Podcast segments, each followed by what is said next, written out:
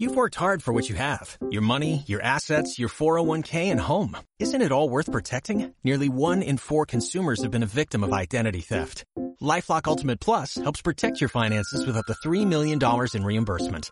LifeLock alerts you to identity threats you might miss. And if your identity is stolen, your dedicated US-based restoration specialist will work to fix it. Let LifeLock help protect what you've worked so hard for. Save 25% off your first year on LifeLock Ultimate Plus at LifeLock.com slash aware. Terms apply. Emitimos 24 horas del misterio 365 días al año para todo el mundo. Esto es Sedenex. La radio del misterio. Síguenos desde www.edenex.es.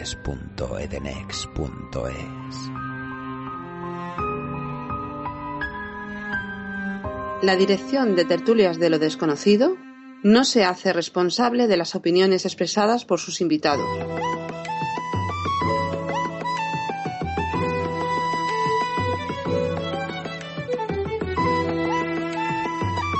Comienza Tertulias de lo desconocido. Dirige y presenta Pedro Manuel Girón.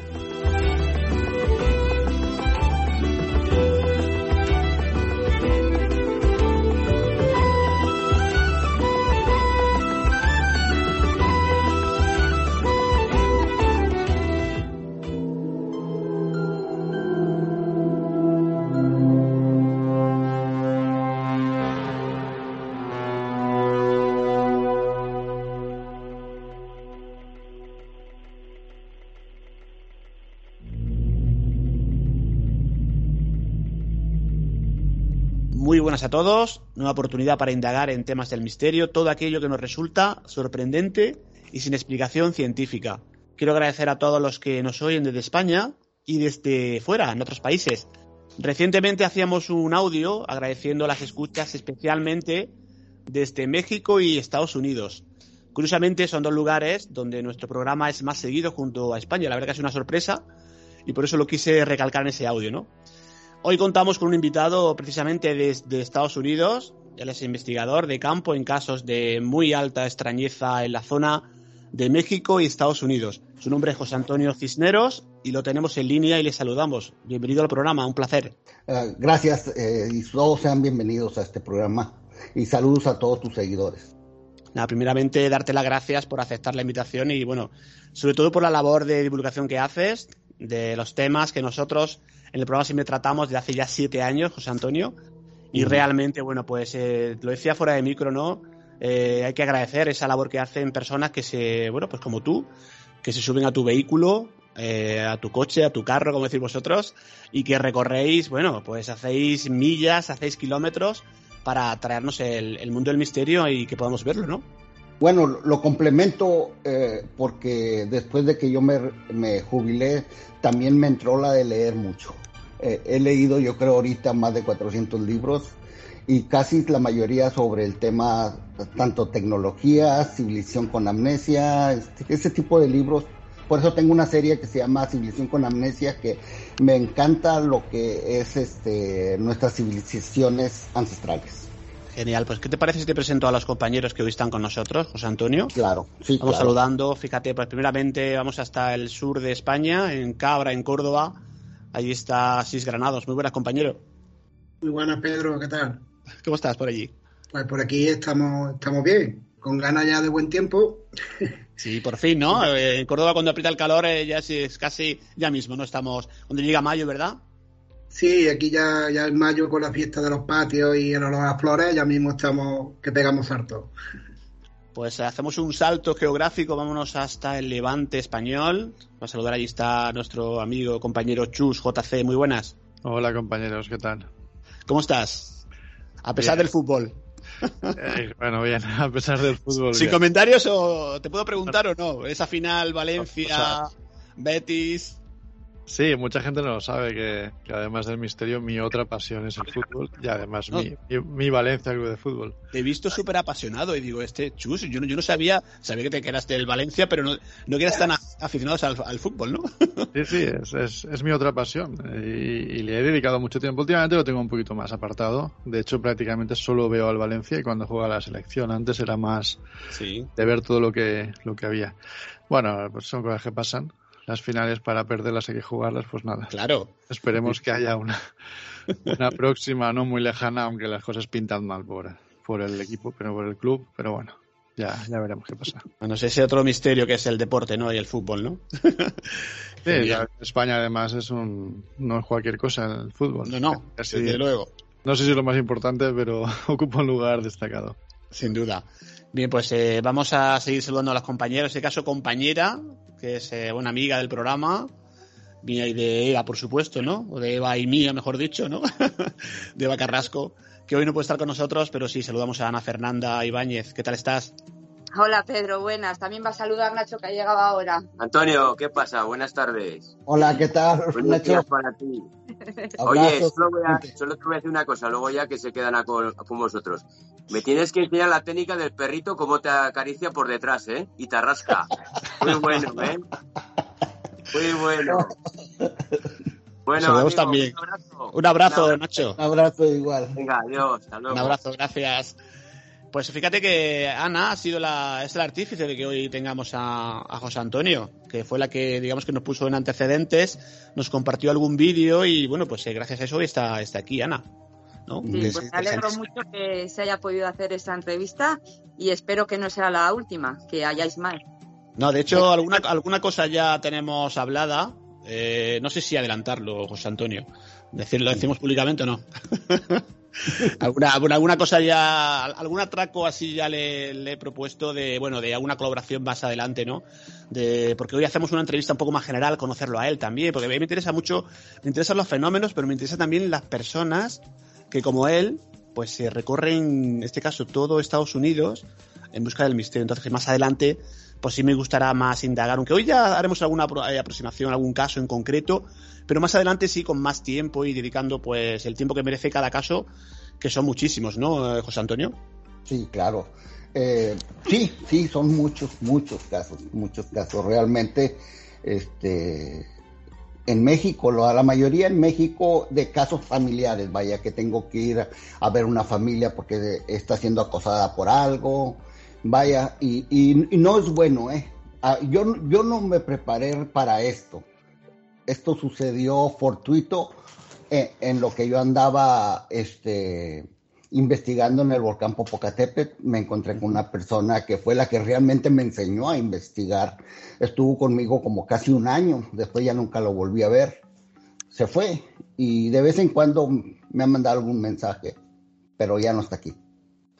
Perfecto, José Antonio. Más tarde entrará con nosotros Carlos Dueñas, que hace una pequeña sección siempre en relación al tema del programa y a ver con qué nos sorprende. El mundo del cine eh, nos ayuda a veces a entender un poco los fenómenos y bueno, siempre pues su presencia es, es importante, ¿no? Dicho todo esto, eh, pues yo comenzaría preguntándote a nuestro invitado José Antonio Cisneros, uh -huh. que te vino tus vídeos, tus investigaciones, pues uno se da cuenta rapidísimamente de tu afición a lo desconocido, a lo anómalo. ¿Eso es de cuándo y, cómo comienzas con tu trabajo de investigación? Bueno, realmente yo comencé muy tarde, ya a los 50 años pero los fenómenos los conozco desde que era muy niño. Siempre tuve, siempre fui diferente a, toda mi familia, vaya, desde mirando personas que no vivían con nosotros en las mismas casas, porque mi, mi papá trabajaba en diferentes lugares, nos movíamos mucho. Y de niño sí empecé. Lo único que no me gustó que en aquel tiempo, este, todo se lo, eh, ¿cómo te diré? El, eh, mi madre ¿Sí? entiende mi madre, la, los padres de uno no estudiaron mucho y ella le achacaba todo a los nervios, a, inclusive me tuvieron que llevar de niño, de niño yo estuve yendo con, con no psicólogos, porque en aquel tiempo no usaban psicólogos, eran doctores, pero especialistas en los nervios. Sí. Y, y realmente por lo mismo, porque veía cosas que los demás no veían y era casi a diario y, y llegó al tanto al grado que cuando estaba como en tercer año, creo que tenía nueve para diez años, de cansado que estaba yo en, la, en, las en el día me metía a un agua, a un baño, no saben qué es un baño, es un baño, sí. yo creo que sí saben, un baño grande. Sí, sí. Eh, antes lavaban las mamás ahí, ¿te acuerdas que no había? Bueno, e ese tipo de baño lo llenaba de agua y yo me sentaba adentro y ahí estaba todo el día y perdí mucho peso, me puse muy morado, entonces mamá se preocupó mucho.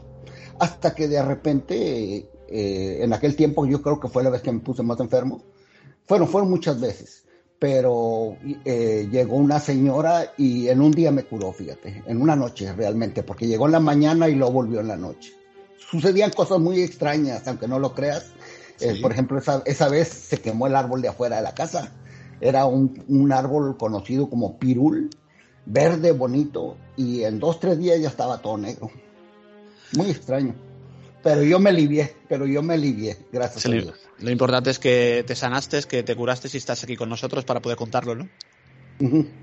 y, y, de, ahí fui creciendo más con ese tipo de cosas, pero, pero yo no le, yo nunca lo, lo conecté con la ufología, porque yo nunca platiqué con la ufología y miraba estos artefactos, fíjate, ya de grande, de niño no, pero ya de grande, en una ocasión eh, dejé a mi esposa en Monterrey, allá en México, yo estaba trabajando aquí, allá por los 90, a mí no me interesaban los ovnis, y así tan, tan, ¿cómo te puedo decir? Tan descarado que íbamos mi compañero, un compañero y yo, un compañero de, vaya, es amigo de toda la vida, y íbamos platicando, él, él manejaba, yo iba platicando con él, íbamos a, dejar el dinero a nuestras esposas porque los mandaba uno por correo, pues digo, por telegrama.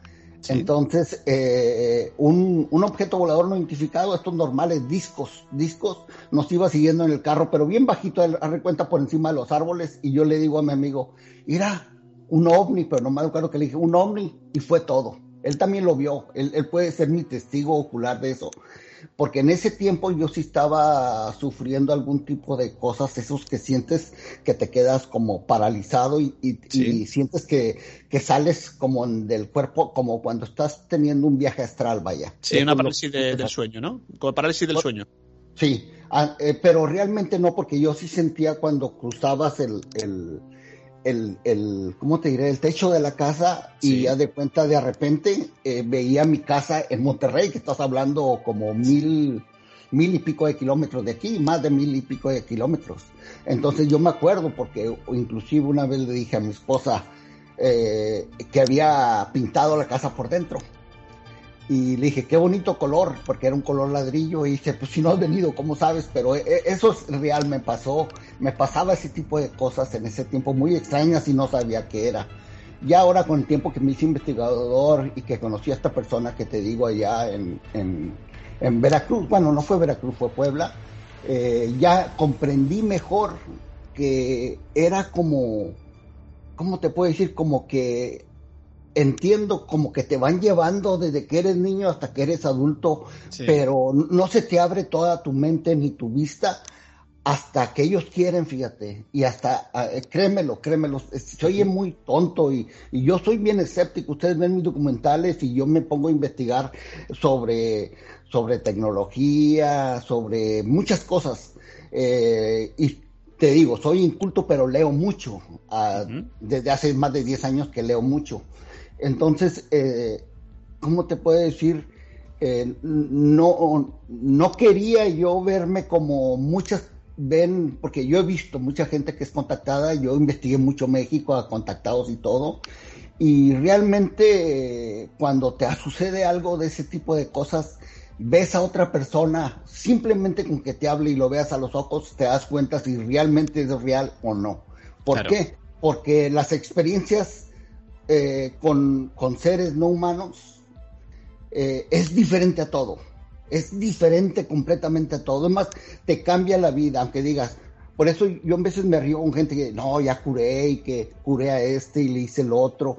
Y, con el tiempo me di cuenta que desgraciadamente ahora entiendo por qué nadie creía en, en, la, en la, ufología o ovnilogía, como le quieran llamar.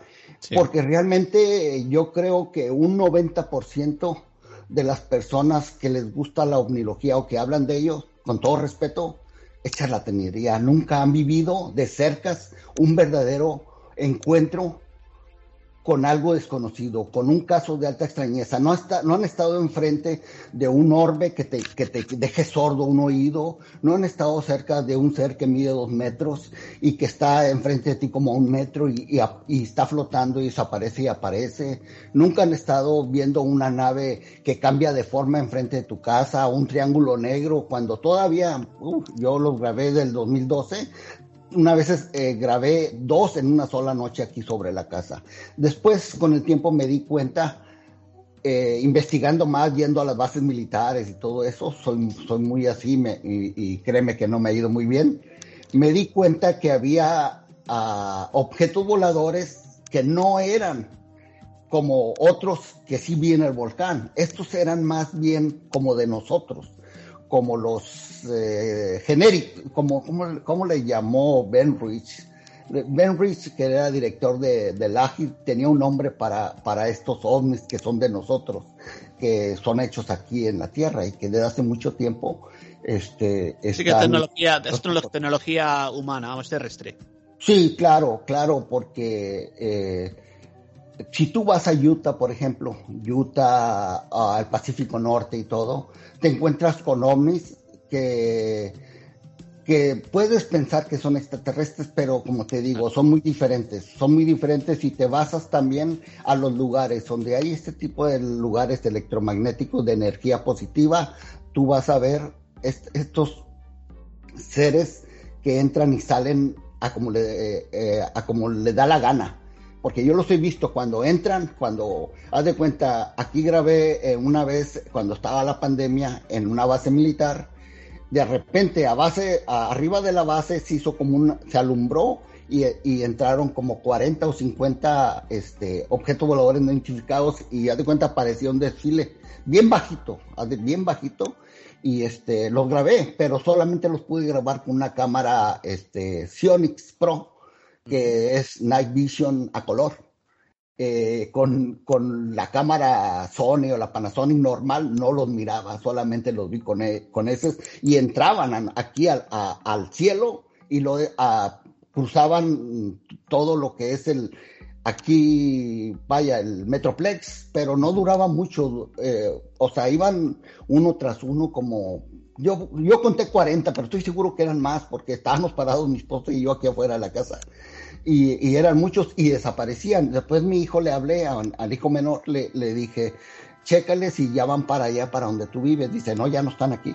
Y sí, nadie los miraba porque él también tiene una cámara, yo le regalé una cámara Sionix y, y eh, sí, Sionix, este, y él no los vio. Y nosotros, mi esposa aquí, los, con dos cámaras eh, de, visión nocturna los grabamos, ella y yo. Pero visión nocturna y era en la tarde, con, con filtros de infrarrojo.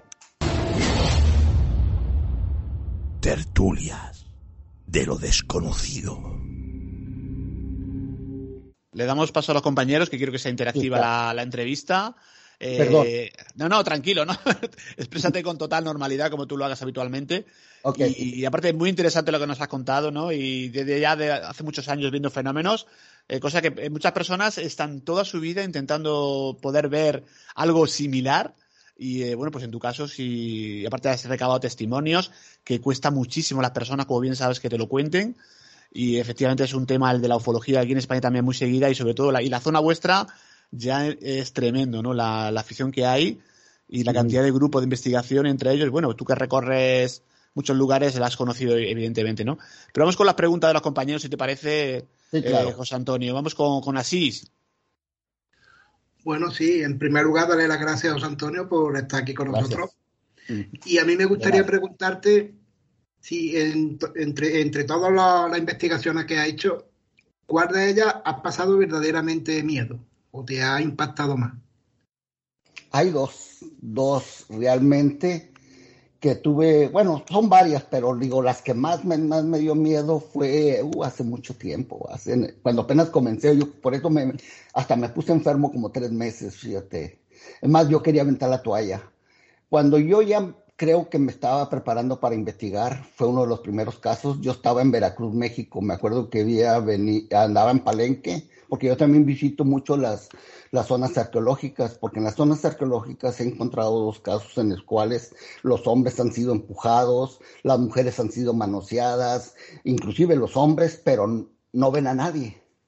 No ven a nadie. He recogido varios casos de esos, pero también voy a las zonas arqueológicas y cuando pones cámaras con alta definición en las, en las zonas eh, arqueológicas, de vez en cuando, eh, si es una cámara este, rápida, eh, aparecen de repente estos objetos voladores no identificados, ya sean cilindros, platillos o de otra forma. Entonces, eh, este, el caso que te digo, yo estaba dando una plática en Veracruz, porque doy pláticas en las casas, nunca hago conferencias, nunca las he hecho. Doy pláticas en las casas, me invitan a una casa y invitan a todo el, vecindario y ahí nos juntamos, nos damos café, galletas y dura dos horas, tres horas según lo que vaya a hablar. Y entonces una señora estaba en esa, en esa plática y me habló de una muchachita que estaba mala, o sea, que estaba enferma y que estaban sucediendo cosas muy extrañas eh, y que últimamente había empezado a hablar de la ufología y, esto sucedió en el estadio de Zacatecas. Eh, le digo que me dijo ella que si quería ir, que le habló a, su hermano, porque era su hermano el que estaba allá con su esposa y, su hija, y sus hijos, y me dijo, quiere ir para allá, pero era muy lejos, porque ir de Veracruz a Zacatecas y por tierra, estamos hablando muchas horas.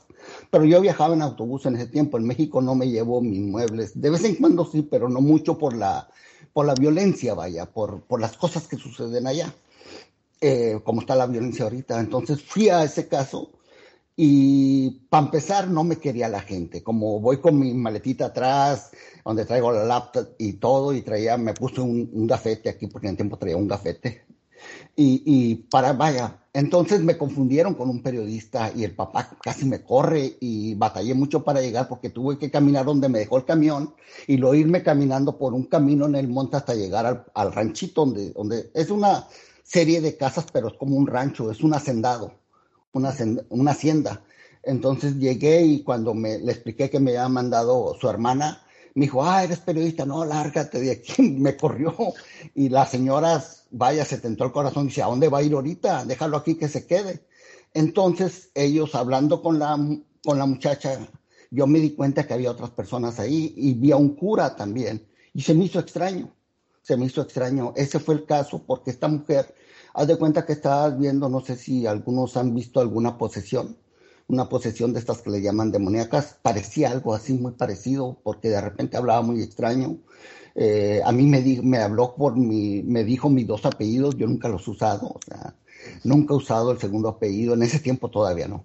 Y me lo dijo quién era, ella me dijo lo que me había pasado en el volcán Popocatépetl, me dijo, eh, yo había tenido un deceso en la casa y, me quiso como a mí echar eh, la culpabilidad me acuerdo que después que llegó un pastor me dijo, no lo escuches porque eh, está diciendo puras mentiras. Bueno, para no serla muy largo, duró varios días. Yo tuve que ir por un, analista y por un, este, eh, ¿cómo se llama? Psicólogo, un psicólogo, psicoanalista, vaya. Y, y, tuve que ir a Celaya a traérmelo para que viera, porque yo como que no le, no le, no sé, no sé, yo nunca había visto algo a eso pero cuando ya el Señor se puso bien conmigo al siguiente día y me dejó entrar realmente, ahí vi cosas que nunca en mi vida había visto. Cosas que se movían solas, este, la, como hablaba, la, lo que me dijo de mi hermana que había fallecido, cosas que no tenía por qué saber la muchacha. Y el, el caso, ¿por qué, te digo que fue lo más extraño? Es que porque cuando se acabó el caso, cuando varios, estamos hablando como 15 días después, eh, me acuerdo que en la noche que la muchacha supuestamente quedó bien y todo, arriba de la casa, este, la gente que estaba afuera, porque siempre había gente, eran varias casas alrededor, ellos vieron un cilindro anaranjado encima del cielo.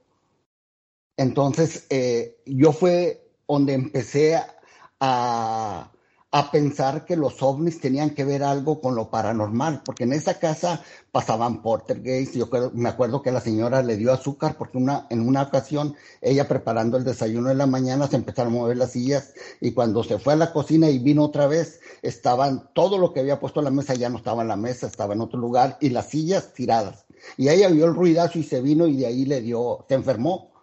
El señor era más duro, pero como te digo, y además la muchacha cuando ya quedó bien, le preguntaban cómo había empezado todo y ella empezó como, eh, eh, entró una secta, vaya, una secta de, la nueva, de la nueva era, creo, algo así, y ella era como medium, ella la usaban como canal, como canal a esta muchacha, se metió en la universidad, se juntó un grupo Y así empezó y luego de repente empezó a ver ovnis cuando viajaba de, la ciudad de Saltillo al lugar donde, eh, acá, al, lugar de Zacatecas.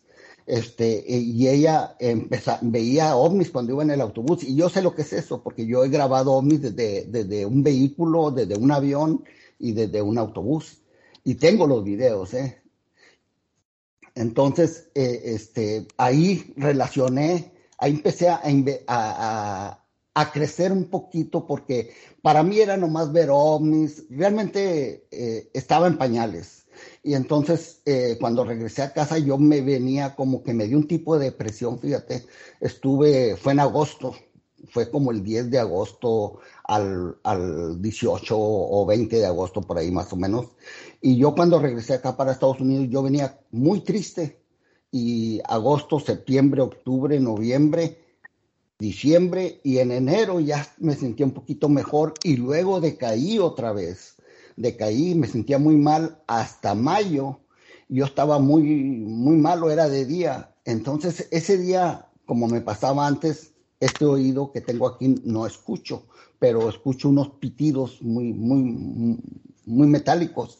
Entonces salí aquí afuera de la casa y tuvimos un avistamiento y aquí lo bueno es que aquí había muchos testigos, estaba un cuñado, estaba mi hija, estaba mi hijo y hicieron un show afuera de la casa, o sea, desde el patio de la casa hacia arriba. Y eso que por aquí pasan aviones para el aeropuerto Dallas Fort Worth. Pero sí vivo separado de la ciudad, yo vivo a las, a las afueras de la ciudad. Entonces, de ahí, de ahí realmente me di cuenta que lo paranormal tiene que ver mucho con, con, los ovnis, como, como tiene que ver mucho la tecnología con la espiritualidad, porque si no conectamos estas dos cosas, la tecnología con la espiritualidad, yo creo que no vamos a avanzar más de lo que hemos avanzado. Tiene que, tiene a fuerzas que, que, que ver algo la, la, ¿cómo te puedo decir? Tiene que, ver algo la, sí, la espiritualidad, vaya, porque la mayoría de los investigadores siempre andan buscando tuercas y tornillos. Y realmente si tú no entiendes la espiritualidad, y ahora ya he tenido más experiencia de aquella vez, estamos hablando del 2013, de aquí ahora ya, ya he tenido muchas. Y la otra fue en Chihuahua, pero ese fue con lo que la gente le llama Shadow People. Pero ese no era un Shadow People, era un Darwan un Darwan aquí, yo, le, yo esa vez hablé con un sacerdote vudú y me dice que el Darwan es el oscuro, ellos lo conocen como los, el oscuro. Es algo, inclusive la gente del vudú, con, con estos seres, no los expulsan, sino que hacen un trato, un trato, hacen como, un, como nosotros hacemos el rito de la Iglesia Católica, ellos hacen como un trato, como que le, dejan que el ser siga en, la propiedad o en la casa, pero hacen un trato para que ya no enferme o, se vaya para otro lado, pero solamente se hace un trato, o sea, no, no lo puedes, según ellos, no lo puedes derrotar, no lo puedes hacer nada. Eh, y ese lo conocí en un caso aquí en Abilene, Texas, de un soldado que había regresado de Irak montones de casos y nos estamos dando cuenta, así, que Granados, que con José Antonio yo creo que el tiempo va a ser, eh, se, nos queda corto el programa rapidísimamente, porque ah, tiene tantas, experiencias, tantos casos que poquito a poco iremos desgranando, ¿no? Y no solo hoy, sino más adelante en otros programas, pero es interesantísimo esa relación que haces entre la praxicología, entre los fenómenos eh, ufológicos, las apariciones, incluso hay gente que lo relaciona con apariciones marianas, todo eso es un mundo que a veces podría estar incluso conectado. Y decías antes al principio que eras, eh, pues que aparte que eres investigador, pero también te consideras eh, escéptico, ¿no? Y yo, yo, creo que en el sentido positivo de, intentar llegar al, fondo de las cuestiones, ¿no? José Antonio. No, yo creo en todo eso, como te digo, porque yo lo he grabado. Una, tengo una nave anaranjada, no sé si Ana la ha visto. Como te digo, yo mis videos no los pongo solos en YouTube porque hay muchos de esos, ni siquiera tienen autor. Y, y yo me, me, quité de eso. Yo si acaso presento los videos que tengo, los voy a presentar cuando de, doy las presentaciones en las casas o cuando dé una presentación en público. Muestro, porque sí tengo un video tan, tan, que me llamó mucho la atención, de, de un, un ser interdimensional porque aparece algo oscuro arriba, cerca del, entre el volcán Popocatépetl y el Iztaccíhuatl, y aparece una luz gigante, como que te digo, como el tamaño de una camioneta pickup, o un carro sedán, vaya, grande. Pero ahí duró como 20 minutos, no menos, menos, como 15 minutos y se estaba grabando. Pero de repente aparece algo al, lado de, de, esta luz, aparece y aparece un ser, pero haz de cuenta nomás la morfología, no se ve nada, nomás la morfología este, como, como, como energía, pero se ve las manos y todo, y de aquí del pie le sale como un rayo, como, como, sí, como un láser que conecta con esa luz, y luego se vuelve a regresar a su tobillo o, o a su espinilla y desaparece y a ver si te lo mando para que lo veas. Porque e, ese video lo traje para acá para estudiarlo. Mi compañero, yo tengo un compañero que me acompaña en las investigaciones, se llama Eduardo Ortega, perdón por no nombrarlo. Es, es, como un padre para mí, es más grande que yo y a mí me ha salvado hasta la vida. Él muchas veces cuando yo he andado en la selva por allá, una vez me enfermé y realmente fue el que me ayudó mucho y por eso siempre anda conmigo. Y además él me enseñó a grabar, él me enseñó a grabar todo y a entender un poquito eso. Hijos. O sea, teníamos como preguntar, eh, Chus, ¿algún comentario o pregunta para nuestro invitado? Sí, bueno, como ha dicho antes Pedro, um, somos muchos los que, aun interesándonos por el tema, eh, a diferencia de tu caso, pues prácticamente no hemos visto casi nada, apenas alguna pequeña experiencia. Eh, tú, tal y como estás contando, son años de, de, ver todo tipo de cosas y de estar casi, casi permanentemente en contacto con el fenómeno. Eh, la pregunta es, eh, ¿de algún modo sientes que ese fenómeno, haya lo que haya detrás de él, te ha elegido? Eh, hasta incluso como, como hay muchos casos, sobre todo en contactados, que se sienten, no sé si manipulados, dirigidos. ¿Crees que formas parte de eso? ¿Crees que quien está detrás, o, es simple casualidad, o por la zona donde vives? Mm, yo creo la zona, yo creo, no, no creo ser elegido para nada, soy una persona inculta, como digo, este, estudié hasta la preparatoria realmente y, no tengo nada en especial. Trabajé muy duro para mantener a mis hijos, mis hijos ya también, gracias a Dios.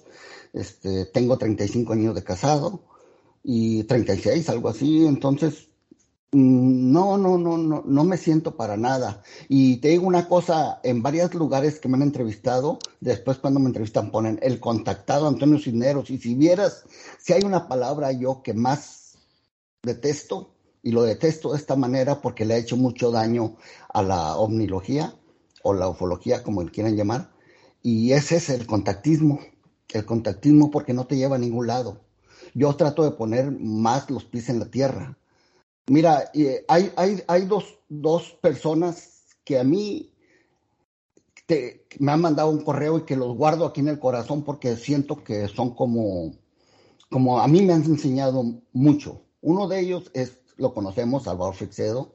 Son tres, perdón. El otro es Andrés faber pero más, más he aprendido de Beatriz Gato Rivera, de la física española, que por cierto, el ingeniero naval e investigador muy famoso aquí en Estados Unidos, Jack Kerry, fue el que me enseñó quién era ella. Realmente, fíjate, una persona que no habla nada de español y lee a Beatriz Gato Rivera. Y cuando yo empecé a ver sus documentales, bueno, sus presentaciones en español, entendí más lo que investigo. Para mí es bien interesante esto, porque yo sigo pensando que todo esto se va a resolver por la mente humana. Tenemos buenas mentes en el mundo y esas, y esas mentes están trabajando ahorita. Gente como Beatriz Gato Rivera tienen unas teorías increíbles y realmente sí creo que el candado para conocer mucho de lo paranormal tiene que ver mucho la antimateria. Y yo siempre lo he dicho o, de esta manera, lo paranormal es lo normal, pero el ser humano todavía lo desconoce. Es por eso yo creo que vamos para allá. Por eso yo siempre digo que el futuro es nuestro, porque nuestro hogar no es aquí en la Tierra. Yo estoy seguro que nuestro hogar es en el cosmos y que, en, y que tenemos parientes, parientes, no estoy hablando gente extraterrestre, no, seres terrestres de unas civilizaciones muy antiguas que ya han viajado por el espacio y estoy seguro que viven y que ya conquistaron el espacio, pero estoy hablando de civilizaciones antidiluvianas que creo, vaya, por lo que yo he investigado y por lo que he hablado con con gente, eh, vaya, jefes chamanes de México como los zapotecas y, gente como, como eh, esta persona que te digo que se llama Luis, que fue el que realmente me entrenó y me enseñó para todo esto. Eh, yo, yo lo que, lo que veo más de, de, él me enseñó que los mayas no son los mayas que nosotros conocemos, que la civilización maya tuvo, tuvo una, una civilización antes del diluvio y que esta gente sí abandonó la Tierra realmente y, y, ahora pertenecen al cosmos, están en algún lugar del cosmos y que muchas de sus naves las vemos por aquí, sobre todo las grises que parecen que son de piedra, de estos cilindros gigantes que aparecían en el volcán Popocatépetl. Eh, desde muy temprano, yo para el 2013, yo aseguraba que, esos eran de la civilización maya, del, del, del programa espacial secreto maya. Eh, eh, eso es lo que yo pensé. Y después me confirmaron, porque yo hablé de eso en el 2013. Después hubo un informante aquí en Estados Unidos que en el 2014, ya en el 2015 a principios, se llama Corey Good. Él habló de esa civilización. Nadie había hablado, nadie. En, en, bueno, yo hablé, hice un documental un año antes, pero porque Luis, mi compañero, o sea, mi amigo, que me, que me entrenó realmente, en todo esto, este, me, me, enseñó mucho. Es una persona que, al parecer, esta persona a mí me conocía desde el día que nací.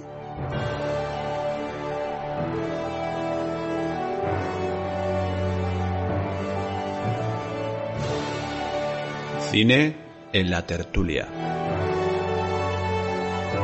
Con Carlos Dueñas. Porque hay unas historias que si me llevo todo el programa y, no quiero hablar mucho. Sí, tendremos tiempo, no te preocupes, José Antonio, tendremos tiempo. ¿Y qué te parece si hacemos un impasse? Desde algún lugar del universo, yo creo que ya está conectado nuestro amigo compañero Carlos Dueñas. Carlos. Hola, Hola Carlos. ¿Qué tal? buenas noches, ¿cómo estáis? ¿Qué tal? nuestro experto y director de cine, que siempre, como decía José Antonio antes, ¿no? Que hace, bueno, pues eh, el cine a veces nos ayuda a entender un poco los fenómenos. Y, uh. y para fenómeno, Carlos Dueñas. bueno, bueno, y también vosotros fenómenos. ¿eh? Felicidades también por, por, vuestro libro, vamos. Muchas gracias, Carlos. Ya hablaremos. Bien, pues fíjate, estamos con José Antonio, eh, estamos con Ana Fernández, estamos con Chus, con Francisco, ya las conoces a todos, se faltaba, faltaba José Antonio, hablando pues evidentemente de fenómenos paranormales, de ufología, de la zona donde él está, Estados Unidos, en México. ¿Y qué nos propones, Carlos, para hoy? Pues que, a ver, si tenemos que hablar de ufología y cine, mmm, me das cinco horas y no paro, ¿eh? porque eh, no es interminable ¿no? la lista de películas.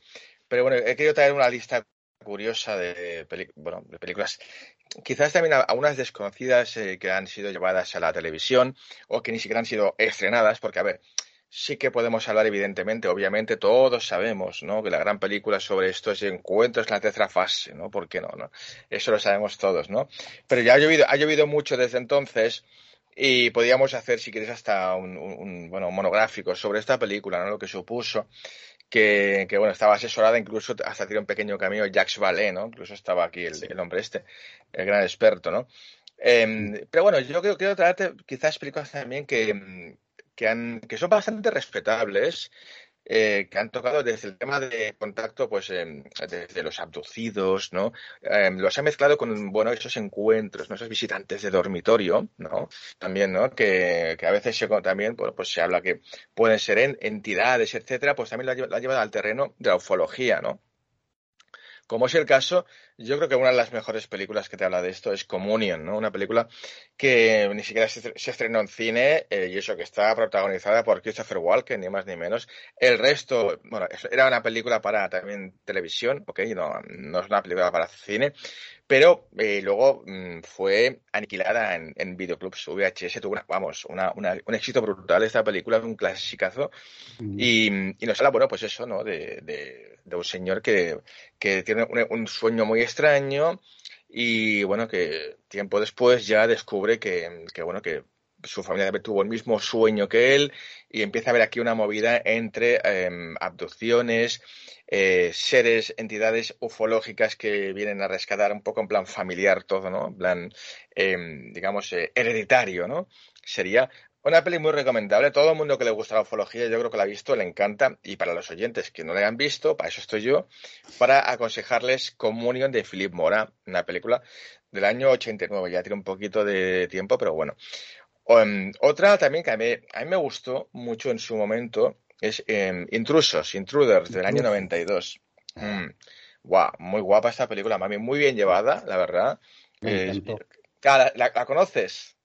Muy realista. Sobre todo lo primero. Exacto, muy, sí, pues poca gente conoce esta película. Y la verdad es que es muy, muy interesante. Se, me hizo, mejor, se me hizo mejor que Encuentros Cercanos de tercer Sí, se me hizo mejor Intruder. Más eh, eh, porque están personalizando a dos investigadores que ya sabemos quiénes son. no me llega muy bien el sonido, disculpa. Ahora se, se, cortó un poquito, hubo un poquito de, retardo. bueno.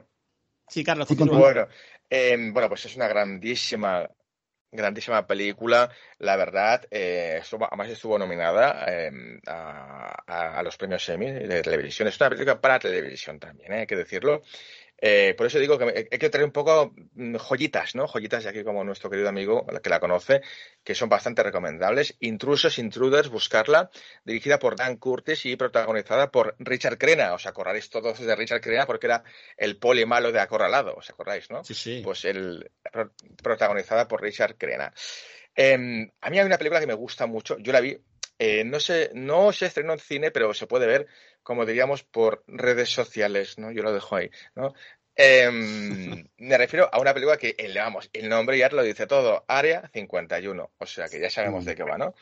Área 51, y está dirigida ni más ni menos que por el, director de cine eh, israelí, eh, Oren Peli, que ese, igual no suena, pero es el director de, de, Paranormal Activity, la 1, o sea, el inventor de esta saga, que fue un pelotazo tremendo, que costó cuatro, cuatro duros y recaudó cientos de millones en todo el mundo, Em, y, bueno, y creó toda una saga. Pues el director la original, Oren Peli, en el 2015, ¿no? es, una película reciente, vamos, tampoco tiene muchos años, la verdad es que está muy bien, está, ha vuelto a utilizar este sistema que es un género de cine, el found footage, ¿no? el metraje encontrado, em, es un género que inventó Holocausto Caníbal en el año 80, o sea, la inventó, y luego pues se hicieron películas como Black Beast Project, etcétera, pues esta película también va es un poco como lo que hizo con Paranormal Activity. En el fondo son trozos de, em, eh, de vídeos caseros que tú vas estructurando la historia a través de ver estos vídeos caseros aparentemente reales, claro, ¿no? Tienes siempre esa especie de, de nervio, ¿no? Como de, de, de, verdad, ¿no? De cinema verité, ¿no? Que se llama, de llevar al, al, terreno del documental, ¿no? Un caso tan increíble como el de la 51 y nos habla de eso, de tres colegas que viajan hasta allá. Bueno, aquí un poco, venga, va, pues ya, agárrame el cubata que vamos a, a, ver, a, ver qué, a ver qué nos pasa. Y les pasa, les pasa mucho. Y mucho les pasa. Y es una película bastante interesante. Eh, otra joyita, ¿vale? Eh, A mí me encanta. hoy, hoy, estoy, hoy, estoy, rarito, ¿eh? Hoy estoy rarito. Vienes exquisito, ¿eh? Me, refiero a una. No, no, no. Son películas que, que eh, casi, casi todas se hicieron para televisión. Luego ya os contaré un par de clásicos, ¿no? Eh, me refiero a. Mm, eh, también se llama Bob Lazar, Área 51. Em, bueno, se llama así. El de, el de, Jimmy Colbert. Exacto, exacto. Oye, por ah. favor, madre mía. Oye, pero, pero por favor, oye, oye luego, luego, me, luego me pasáis el teléfono de este señor que lo quiero traer a Tondi un día. Claro, claro, claro que sí. Por favor. es que a, mí me gustó mucho la de Hunt for Skinwalker de él. Oh, sí, sí, igual. El Skinwalker también es un, bueno, es, un, es tremendo el caso de Skinwalker, sí, sí, brutal.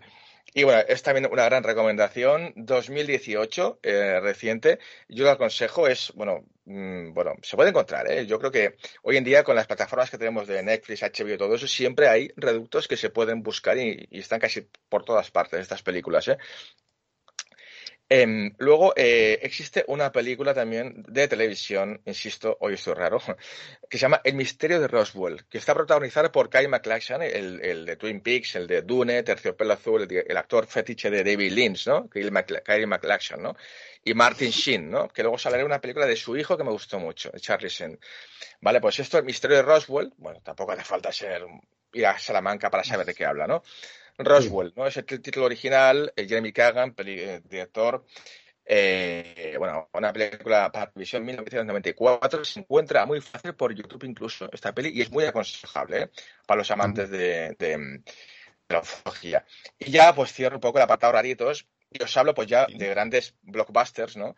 Que sí que nos hablan de investigadores que se vieron salpicados un poco, ¿no? por, por lo que intentaron eh, o sea, averiguar, ¿no? Se dieron de, de bruces, ¿no? De cara, ¿no? Con el fenómeno. Me refiero a mí a una, una película que me encanta. Me encanta si le quito los últimos 10 minutos. Contact, de Robert Zemeckis. Em, una película con, con Jodie Foster, em, Matthew McConaughey, Sí, Jess Woods, John Hart, bueno, una película brutal. Tom Skerritt, mira, Tom Skerritt, por cierto, a mí me dio un premio en Colorado este señor, el, el actor este, en un festival que gané en el 2002, que en el 2003 me acuerdo.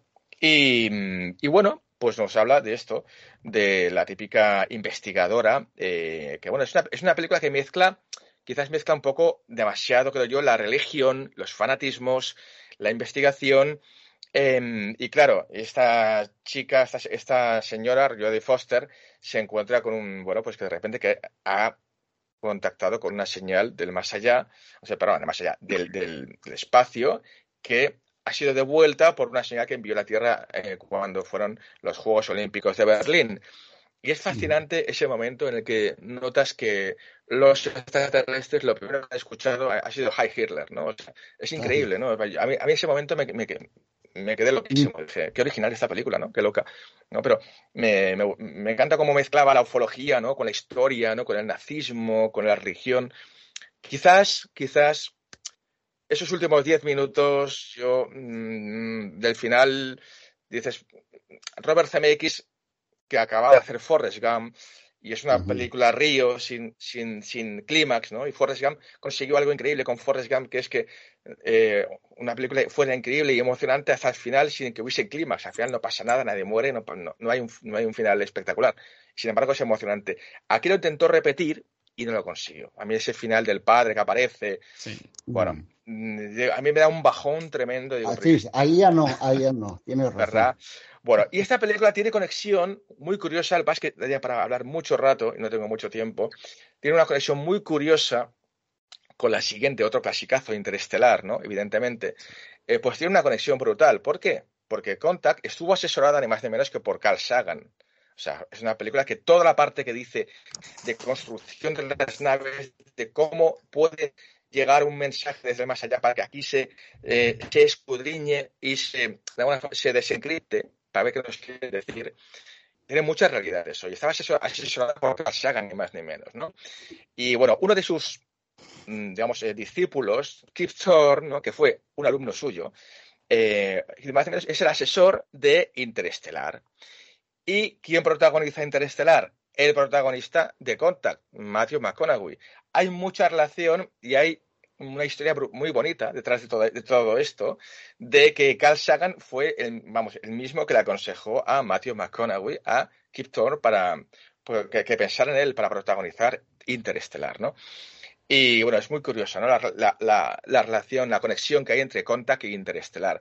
Mm. No hay que hablar mucho de Interestelar, todo el mundo lo ha visto, todo el mundo hemos flipado, hemos alucinado. Mm, Christopher Nolan, todo lo que hace es magia. Y bueno, aconsejable, quien no lo haya visto, bueno, por favor, que se vaya ahí a hacer misiones a Ucrania porque vamos, es lo que se merece. Hay que ver Interestelar, por favor. Fíjate que la, película esa que estás hablando de Contact, bien importante, porque no recuerdo qué año fue, creo que fue en los 90, ¿verdad? Que se hizo eh, de Contact. Sí, 97. Contact del, 97. Estamos en el 2020 y ahí estaban hablando de agujeros de gusano. Eh, este, eh, agujeros, agujeros de gusano transitables y, ahí expone la teoría de, Woodward o el efecto Mac, el efecto Woodward. Se ha ido otra vez el sonido, eh, disculpa. Eh, sí, sí, está, la conexión un poquito complicada hoy. si lo recuperamos, esto es lo que, lo que pasa en el directo siempre, ¿no? Sí, especialmente, fíjate que no a ver la, la señal. Nomás quería agregar algo por último. también, también en esa película de Contact eh, hablan de, de, este nuevo sistema de propulsión que propuso el mexicano Miguel Alcubierre, eh, mm. que es, manipular el espacio-tiempo, que se está trabajando en ello, por si no sabes, se están trabajando en ello. Eh, en el último congreso del programa espacial, el programa espacial secreto que estuve en, aquí en Texas, increíble la gente que está trabajando con este, inclusive ahí estuvo Jacques Vallée, estuvo, uh, uh, ¿cómo se llama? Uh, el, que, el que estuvo a cargo del, del, del, programa Stargate aquí en Estados Unidos. Todos ellos están trabajando ahora aquí en Austin, Texas. Están trabajando con una compañía aeroespacial. Y, y esta gente ya te está hablando que tenemos eh, todo, que todo eso que pasa en las películas nos dan un, una probadita de lo que exactamente se está usando ahorita en el programa espacial secreto o en el o en el Armada del espacio de los Estados Unidos, que es la misma que antes era la Solar Warden, esta que de la cual habló Donald Trump. Genial. Pues Exacto. el, arte. El, arte y el cine siempre están conectados, el cine siempre y el arte, ¿no? Fíjate Julio Verne, ¿no? Que profetizó, dicen, ah, que profetizó, no, o sea, a lo mejor fueron, es al revés, que dio, dio las bases para que, para que la ciencia después siguiera su camino y pasa igual con el cine, ¿no? Que a veces el cine da claves y da pistas para marcar caminos, ¿no? Eh, ya cierro, cierro ya, pues cierro con dos películas que se llaman igual, una fue la primera y otra fue la que hace poco todo el mundo conoce. Me refiero a que la primera, el año 1996, es una fricada, ¿eh? a mí me gusta. Una película con Charlie Sheen se llama Han llegado, Han llegado, una película con mm. Charlie Sheen, de, es, un, radioastrónomo que de repente descubre, es una especie como de, de protocontact, ¿no? Pero un poco más, bueno, de acción, ¿no? No es tan profunda como Contact, pero bueno, es un año anterior a Contact, ¿eh? solo. Eh, y me gustó mucho. Oye, han llegado un clasicazo también de esos de VHS que arrasó también en los videoclubs en su momento. A mí me gustó mucho esta película, lo siento, es un, es un placer culpable. ¿eh? Y esta película se llamaba, en, inglés se llama, el título original es The Arrival, ¿no? La llegada. Y claro, todos conocemos La llegada de 2016, quizás la mejor película de este siglo, ¿no? De, que nos habla del fenómeno, bueno, de... porque la antigua muy bonita también, la de los 80 por allá, la, la viejita. sí. Esa ya había una. Mm, sí, exacto. Y esta, pues bueno, yo creo que ya la llegada eh, de Denis Villeneuve, bueno, director consagrado Blade Runner 2049, Dune ya hecho, va a hacer la segunda parte de Dune ya, un director increíble eh, con Amy Adams. Y bueno, yo creo que ha llevado el terreno de la ufología a, a, un, a un lado, a un ángulo que yo creo que súper lógico también, ¿no? Porque si alguna vez nos contactan, eh, creo que antes que a un científico y nada, hay que ir a una experta lingüista, ¿no? Para que se ponga en contacto con ellos, ¿no? Entonces, ya con, yo con esa premisa ya me, ya, me ganó, ¿no? Es buenísima, fantástica y, bueno, esta es mi última recomendación, la llegada del año 2016. Eh, Carlos, eh, masterclass hoy, impresionante, de verdad, ¿eh? Para, vosotros, por favor. Carlos, ¿te, puedo hacer una preguntita rápido? rápidamente, José Antonio. Perfecto, por favor, para eso estoy. Eh, yo, no soy, yo, no soy, experto en misterio ni ufología. Yo lo, mío es el cine, ¿eh? Solo no, Es de eso, de eso. Mira, hay una película española que yo creo en España ni le ponen atención, pero yo sí, porque mm. lo viví. Y es, una, es un segmentito muy sencillo eh, la película se llama Nodo. No sé si la conoces. Nodo. ¿Lo, conoces al director? ¿Conoces al director? No, no lo conozco, no tengo la suerte de conocerlo. me gustaría saber de dónde sacó cuando, cuando comienza la película, casi los comienzos, donde aparece un ser que sale de la pared y quiere agarrar a una niña y mm. luego se otra vez a la pared. ¿Por qué te digo eso? Porque yo, yo tuve un caso en Nueva York que en la casa de esta e, e, era un, señor que trabajaba en la radio, un locutor hispano, era de Ecuador, y en la cocina de su casa también así se asomaban seres. Entonces él puso cámaras y captó uno, él la tiene, la, la vaya, la cinta, o no es cinta, es, de estas cámaras nuevas, CCI que le llaman, este, y, y, ahí aparece, haz de cuenta el ser, está, está la cámara grabando la cocina y toda la sala y se ve claro pero de repente por, por, por, la pared de cuenta como esta que está atrás, se asoma alguien así, pero no es humano. tiene la morfología como nosotros, cabeza, pero no era un humano. Y ese video es real. Y cuando yo vi la película de Nodo, yo lo estaba viendo. Y cuando lo vi, salté para atrás, no más, no más en esa, en esa. Y yo digo, es caricatura, no, es que así se ven como caricatura. y la gente no sabe. Cuando tú ves, mira, cuando yo grabé la primera vez Los seres del volcán, haz de cuenta, yo me quedaba, uy, yo estuve ahí tres meses casi en el bosque, ahí vivía, nada más iba a bañarme al pueblo y me regresaba al bosque, con un montón de perros callejeros que me seguían. Y yo me acuerdo que cuando estos seres se sentía algo raro, no se escuchaban los, los, este, en el bosque no se escuchaba nada, y los perros se iban y me dejaban solo ahí.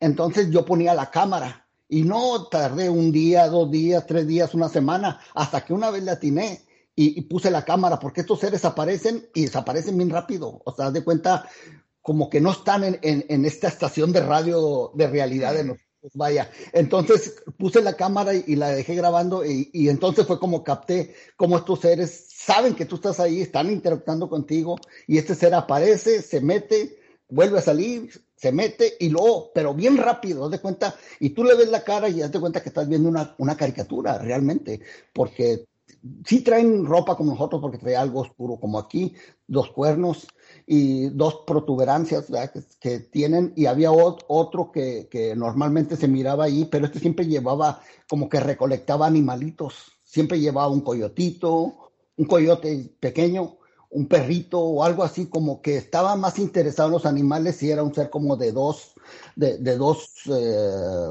eh, seis pies, vaya, seis pies. Sí, José, Antonio, tenemos que, tenemos que despedir eh, desgraciadamente a Carlos.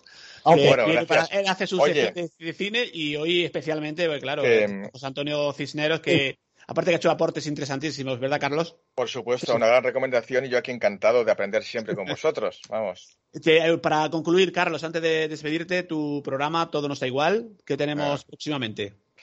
Pues ya sabes, yo, yo en mi línea. Em, estamos ahora ya preparando un especial para, para la semana de Eurovisión, fíjate, ¿no? Eh, Tondi. Eh, ¿Por qué? Pues porque em, fíjate que hasta para la cadena de Next, ¿no? 30 años en el mundo del misterio, ¿no? Eh, todo el mundo son fanáticos del, del, misterio. El programa más escuchado del 2021 fue el especial de Eurovisión. O sea, eso dice, dice mucho que también a todos nos gusta un poco, a todos nos gusta un poco el Sarsio, ¿eh? También en el fondo. Sí, sí. Pero bueno. Sin duda. Eh, como me han pedido otro, 4G también, hemos, eh, ya estamos elaborando un especial para esta semana con toda la polémica que hubo en Benidorm Fest. Viene uno de los grupos que estuvo en Benidorm Fest, Unique, Matt, el cantante, viene, a Tondi. Y también vamos a, entrevistar a un cantante que estuvo dos veces eh, seleccionado para ir a Eurovisión, quedó el segundo no ganó, pero se hizo mucho más famoso que el que ganó. Me refiero a Raúl, ¿no? A Raúl de Sueño tu boca, os acordáis todos, ¿no? Sí, sí, claro. Pues estuvo dos, dos, dos veces en Eurovisión y también viene a Tondi y hablaremos de cosas increíbles de, de o no, también del mundo del misterio, de cantantes, eh, de leyendas sobre Elvis Presley, Michael Jackson. Bueno, un programa alucinante. Tremendo, pues recomendamos desde Tertulia de los Conocidos siempre, todo nos da igual, programa de Carlos Dueñas muchísimas gracias, Carlos, y hasta la próxima, que será prontito. Bueno, un abrazo a todos, un poquito largo. buenas noches, adiós. Gracias, muchas gracias. Adiós. Hasta luego, bye. Chao, chao. Estás escuchando Tertulias de lo Desconocido.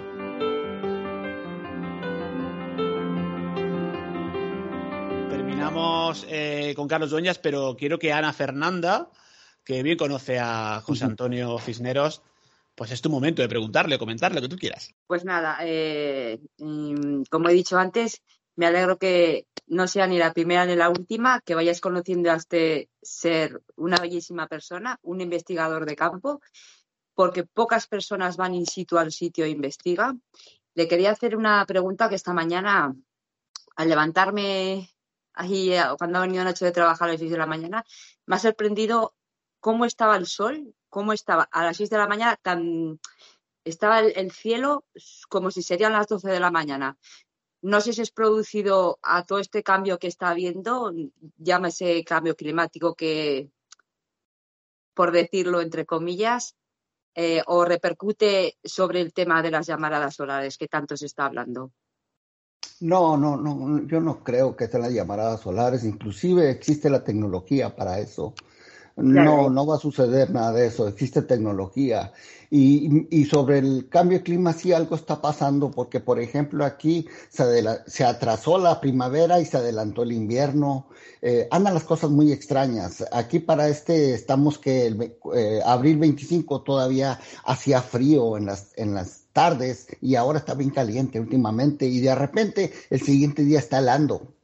O sea, sí ha estado cambiando un poco, este, pero no eso de las de las este, llamaradas solares y todo eso, a mí ya, ya no, no me pueden hacer algo que parezca falsa bandera, porque son especialistas en hacer eso. No sé quiénes, porque no, no me gusta tampoco mucho ser conspiranoico, pero sí he visto y he platicado con personas que, que han estado dentro de, por ejemplo, conozco una persona que trabajó en el laboratorio Sandía, y otra persona que trabajó en Livermore, eh, vaya, gente que sabe, que son científicos y que después de pasaron los 30 años que firman un papel ellos ya pueden hablar y, te enseñan, te enseñan cosas increíbles, realmente, y realmente ellos a, mí me, me, me, contactaron, vaya, para hablar con ellos, algunos, algunos me aceptaron por lo que yo hago y más que todos, ¿sabes qué fue la, la última vez que yo me junté con varios de ellos? Me dijeron, ¿sabes por qué?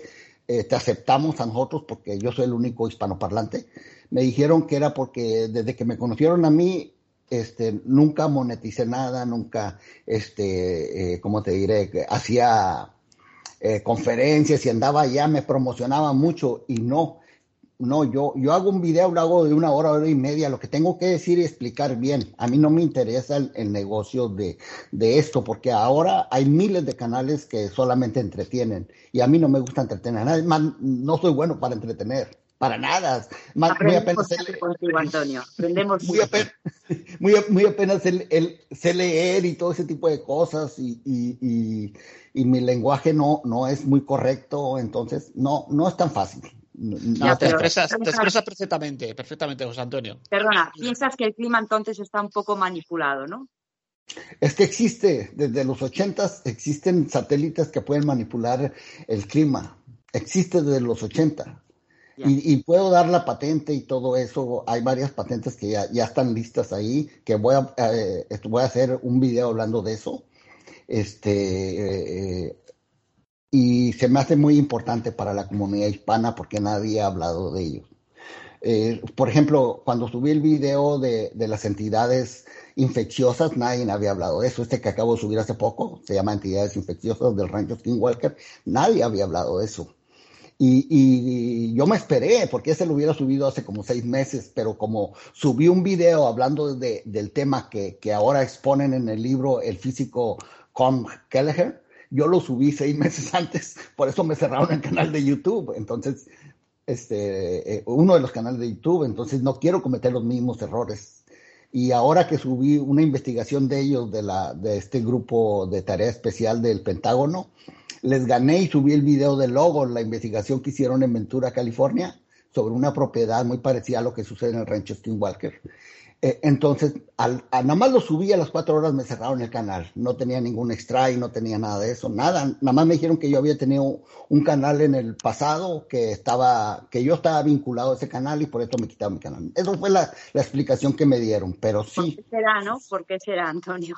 No, no, no, no, como te digo, no quiero parecer este, conspiranoico, pero sí te digo una cosa que cuando se, yo empecé a hablar del programa espacial secreto porque nadie en español hablaba de él. Yo empecé a hablar en, el 2013 del programa espacial secreto, la primera vez, eh, hablando lo del este super soldado Michael Redfield.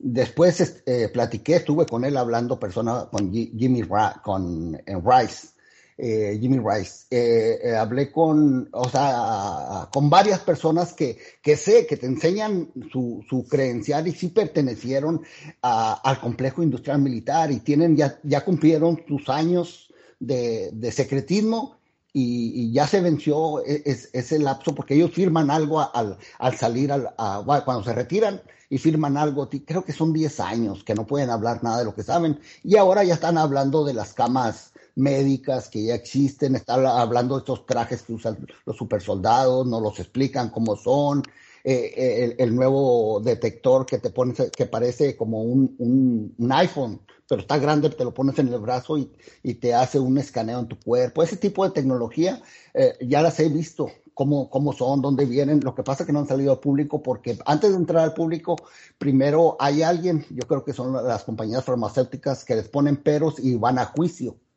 y, y, el juicio de esto tiene mucho tiempo que no lo dejan salir.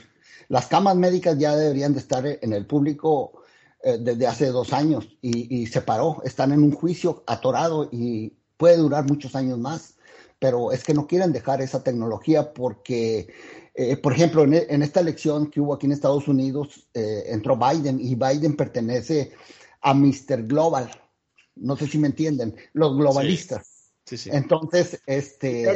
Intereses, ¿Han platicado ustedes con un secretario de, de, vivienda, un secretario de, de, la presidencia de España? Yo platiqué con, un secreta, una secretaria de vivienda en los Estados Unidos en el tiempo de George Bush. Y lo que platicó ella y lo que platica y lo que he salido a hablar, y ella, no sabe nada de ufología y tiene un tema que se llamaba UFO, UFO 2.0. Economía UFO 2.0. Te quedas alucinada con lo que dice esa gente y ella no cree, no, no habla de ovnis, pero bien involucrado los ovnis ahí. Y, cómo, cómo, se juntó el dinero para, para poder hacer el programa espacial secreto, porque tú sabes que la gran mayoría del dinero que se utiliza en el programa espacial secreto no vino de los proyectos negros de Estados Unidos. Mucho de ese dinero vino del narcotráfico, de, del... Bueno, no me quiero meter mucho en problemas. no, no te preocupes. José Antonio, hacemos... Eh, sí, eh, Ana. No, no, para decirle que gracias, gracias por tu... no, hacemos, si os parece, una rueda, más de una hora ya con José Antonio Cisneros. Hacemos una rueda rápida de, preguntas para ir. Porque, bueno, tampoco queremos que se alargue, porque lo que vamos a hacer es, José Antonio, invitarte pues muy pronto para que estés con nosotros, porque se nos quedan muchísimas preguntas a todos en el tintero, pero rápidamente. Eh, Granados, así. Bueno, sí, mi última pregunta, si me la puede contestar, claro está, porque yo creo que es complicada. ¿Por qué la zona donde, donde te encuentras, la zona de, de Texas, ¿no? México, por qué es tan activa? es que ningún lugar aquí en Estados Unidos es muy activo. Lo que pasa es que el complejo industrial militar tiene, eh, tiene ciertas eh, bases escondidas subterráneas. Entonces, si tú buscas en el mapa que ya existe las líneas ley, es por seguridad, donde se cruzan las líneas ley, eh, vas a encontrar que en varios lugares de esos, donde existe mucho de este eh, estos lugares, lugares que le llaman magnéticos, sobre todo están en las reservaciones indias o en las naciones de los, de los indios pueblo. Este, están construyendo muchas, eh, ¿cómo te puedo decir? Muchas eh, bases subterráneas. Y aquí, no voy a decir el nombre, pero yo visito mucho un lugar que se, que una compañía que pertenece al complejo industrial militar y ahí suceden cosas bien extrañas en las madrugadas. Entonces yo me voy por el bosque y ahí me, me siento y me pongo a ver qué grabo. Bueno, hace mucho tiempo hacía más. Ahora ya no, porque ya una vez me dieron mi, mi corregida y me, me quebraron una cámara y me regresé para, para mi casa. Y después vinieron aquí a mi casa. Es que después ellos mandaron a alguien aquí a mi casa en el 2014 y me quitaron dos discos duros eh, de 500 gigas, con, eh, con, no con lo que había grabado aquí, más bien con lo que había grabado en el volcán Popocatépetl, porque cuando yo venía a México para acá, por lo general me paraban en la frontera y me tenían un rato ahí, después llegaba un general o alguien del ejército y me decía, ok, ya váyase, no hay ningún problema, pero siempre me paraban o me preguntaban dónde había estado, a dónde había ido, todo eso, desde, desde que, vaya, que me empezaron a hacer las entrevistas en televisión allá en México, eh, tuve un seguimiento. Te digo porque National Geographic en el 2012, en febrero, iba a hacer un documental sobre lo que estaba sucediendo en el volcán Popocatépetl y yo era, iba a ser supuestamente, entre comillas, yo comenzaba en esto, y iba a ser el estrella porque yo les iba a dar todo el material y les gustó mucho, les gustó mucho, hasta me hicieron como un tipo de, presentación en, una conferencia allá en México de ellos y un señor que trabaja allá en México que se llama Mausan. Entonces, eh, cuando se iba a hacer ese documental, mi, amigo Luis me habló al, al, hotel y me dijo que me saliera de ahí, que realmente lo que querían hacer era, era desacreditarme. Y bueno, es muy largo esto, pero sí, así lo hice, me salí, ya había firmado, todavía no firmaba, pero ya estaba en el hotel que ellos me habían este, eh, rentado y estaba toda la producción, vino desde Hollywood, de la, producción, el, el, el, que iba a ser el encargado de esta producción era Jen Fox, el que hizo, el que hizo el documental I Know What I Saw. No sé si lo han visto ese. Bueno, él iba a ser el director. Después yo le pregunté a él que por qué me habían escogido a mí, o, o, yo le pregunté a él que por qué siempre que venía para acá me, me paraban en, en, en el aeropuerto o si entraba por tierra en la frontera. Y él me dijo, ay Antonio, tú tienes un expediente así de grande en la DIA, en la DIA, en el Departamento de Inteligencia.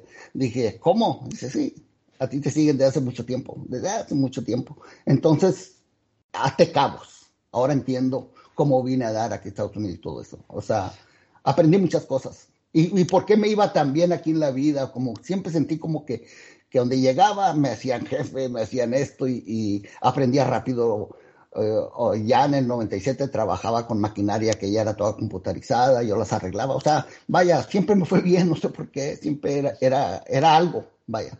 Siempre me sentí como agraciado y también en, en casos fuertes como accidentes eh, fuertes, inclusive una vez estuve en coma siete días, muchos accidentes de diferentes desde niño y siempre salía avante. No, por eso nunca le tuve miedo a la, a la muerte, porque se me hacía como no sé, como que no, no me iba a morir. Y te lo digo desde niño, ¿eh? Me pasaron cosas que me extendería mucho, pero sí, sí me pasaron cosas muy extrañas.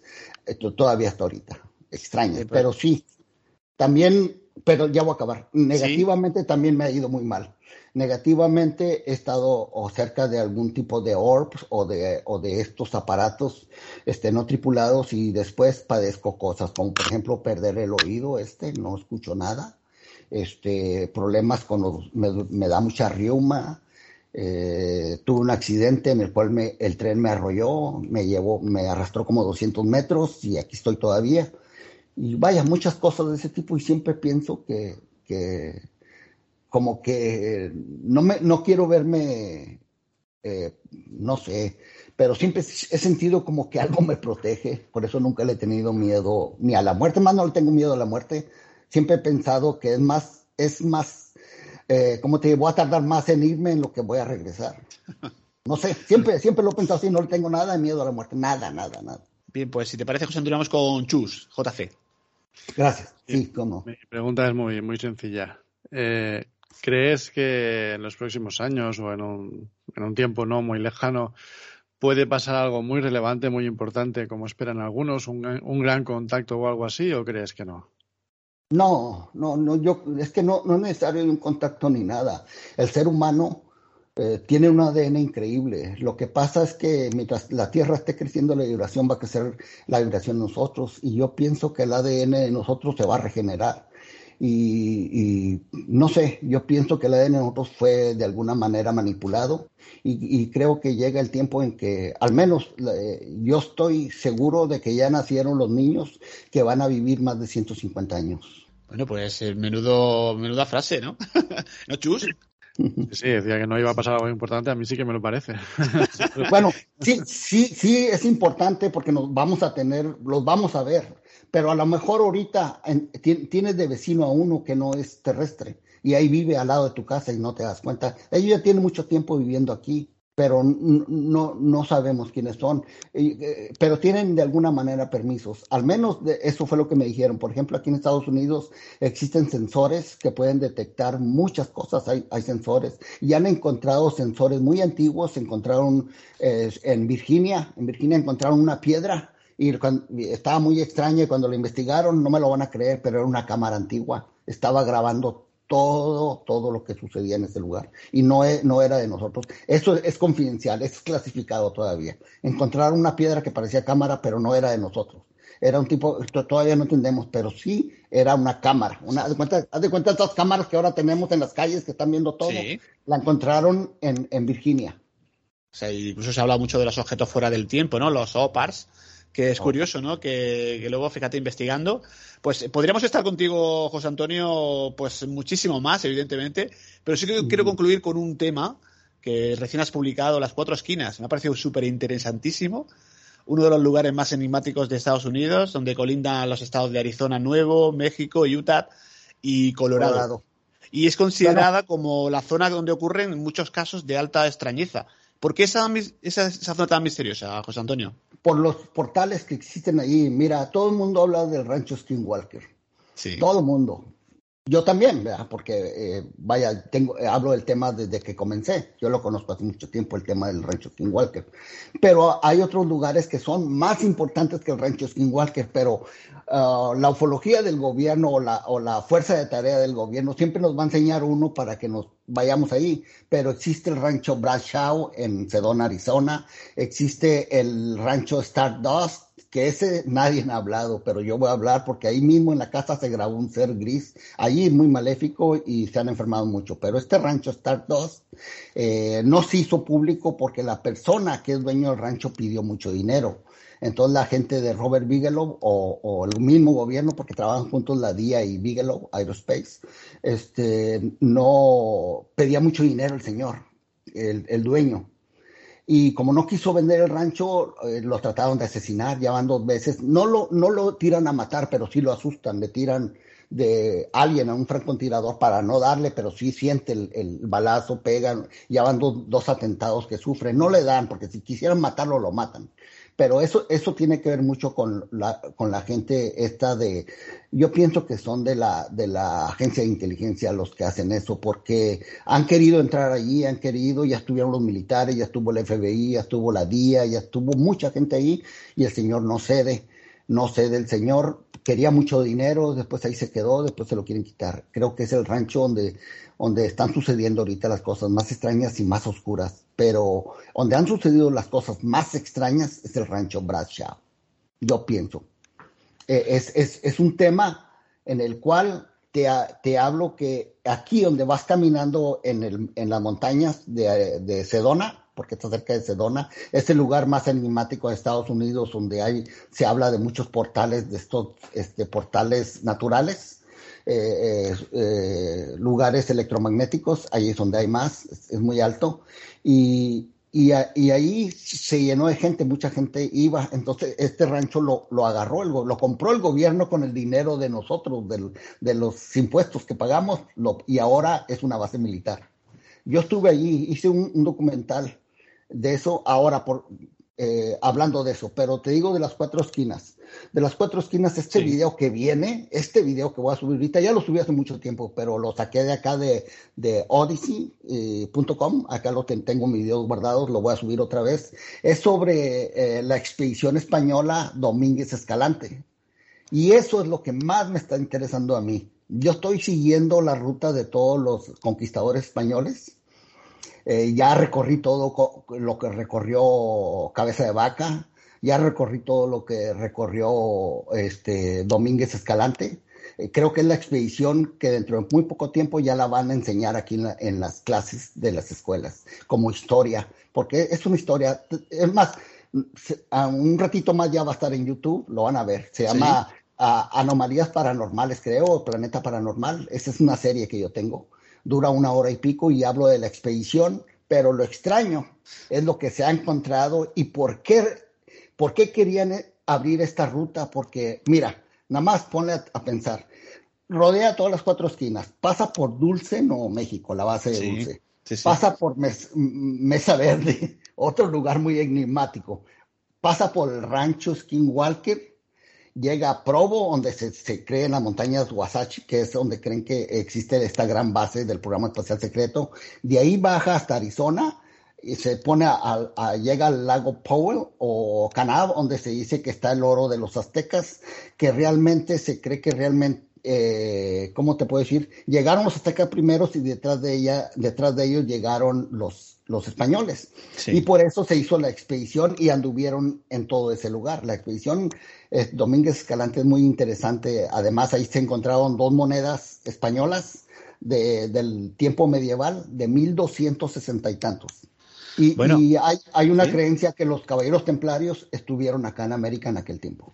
Interesantísimo, ¿no? Ahora que está, digamos, eh, de moda entre comillas y con en la, la prensa un poco, digamos, y a nivel popular, eh, bueno, pues no se habla muy bien de los conquistadores españoles, pues me gusta que, hables de ello porque yo creo que es interesante porque es historia, ¿no? Y es eh, historia española y historia de, de, México y de, bueno, y del propio Estados Unidos, ¿no? Es por eso en el video yo pongo, bueno, porque a mí me han atacado mucho cuando yo hablo o no defendiendo a los conquistadores españoles, simplemente, solamente, solamente diciendo la verdad. Porque hay que tener agallas para lo que hicieron. Mira, para, para, bueno, mejor ve el video y ahí explico. Comentaremos eh, más adelante. Sobre todo quiero saber, bueno, que nos cuentes a, a nosotros, a los oyentes, dónde podemos ver todas tus investigaciones, que son muchas. Mira, apenas estoy, renovando mi canal. Eh, te digo, perdí todo. Sí. Ah, lo abrí hace cinco días, una semana yo creo, y, pero encontré la mayoría de los videos eh, antiguos, eh, los encontré en esta plataforma de odyssey.com, ahí tengo un canal.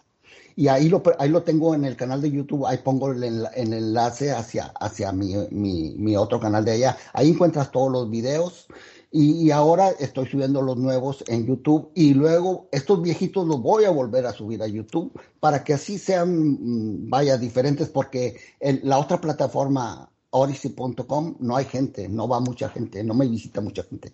Casi, casi muchos no lo conocen. Bien, pues sobre todo te darte las gracias, José Antonio. Espero muy pronto que estés con nosotros en el programa para hablar contigo de algún caso más concreto, porque hemos hecho, digamos, un repaso así general, pero hay casos interesantísimos y hemos visto al hablar contigo que, que bueno, que dará para mucho el contar contigo. Todo un placer, ya lo sabes, darte la enhorabuena y sobre todo animarte desde España que, que sigas con tu trabajo.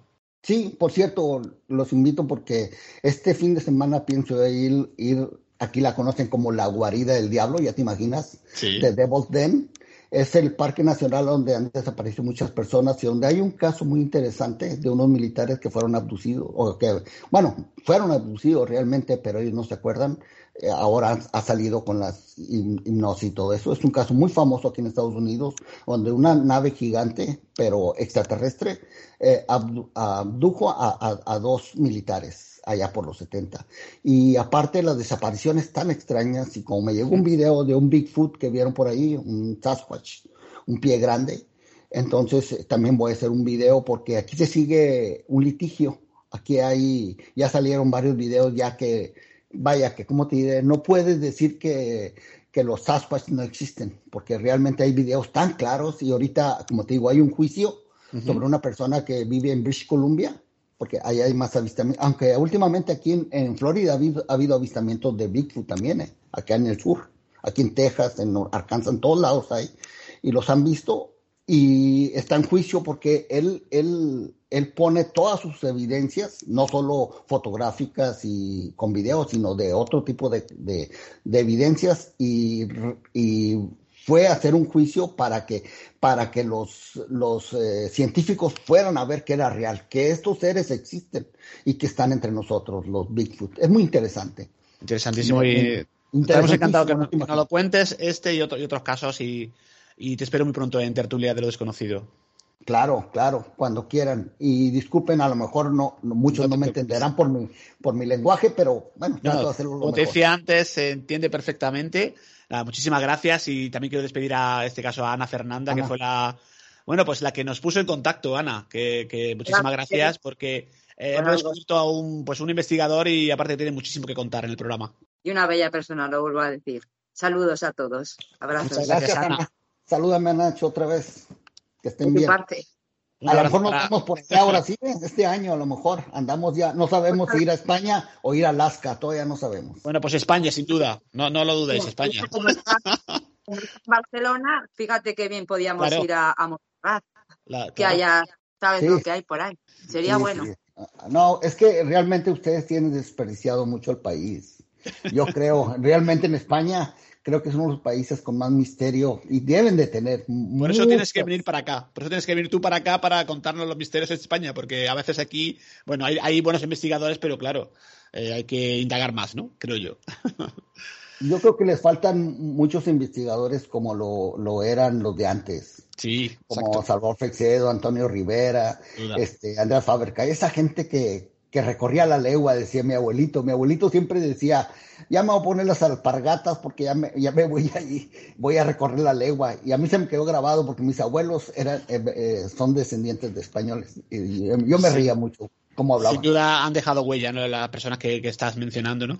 Despedimos también a nuestro compañero Asís Granados. Paco, muchas gracias. Nada, gracias a ti y un placer compartir el programa con Antonio que hemos, aprendido mucho y que se ha, se ha, entendido perfectamente todo lo que habla. Sin duda. Muchas gracias, Paco. muchas veces se me olvidan cosas, ¿eh? Tengo muchos problemas para la memoria. Bueno, pero tenemos más problemas por delante, no te preocupes, ya iremos hablando. y también despedimos a Chus JC. Eh, muchas gracias, amigo. Gracias a vosotros por, esta oportunidad, porque yo estoy entusiasmado. Eh, a mí me encanta escuchar a, las personas que, hablan con esa energía, con esa, con esa sinceridad, ¿no? Se nota que hay trabajo, que hay, que hay ilusión. Y, nada, pues deseando seguir escuchando a Antonio muchas más veces. yo feliz, muy bien, encantado. Muchas gracias, Chus. Muchas gracias. Saludos a todos los amigos que nos siguen, que nos comparten, a Edenex, por supuestísimo, Alberto Guzmán que nos comparte el programa. Pues gracias a todos amigos y hasta la próxima. Se despide de todos. Pedro Manuel Girón, un abrazo. Gracias.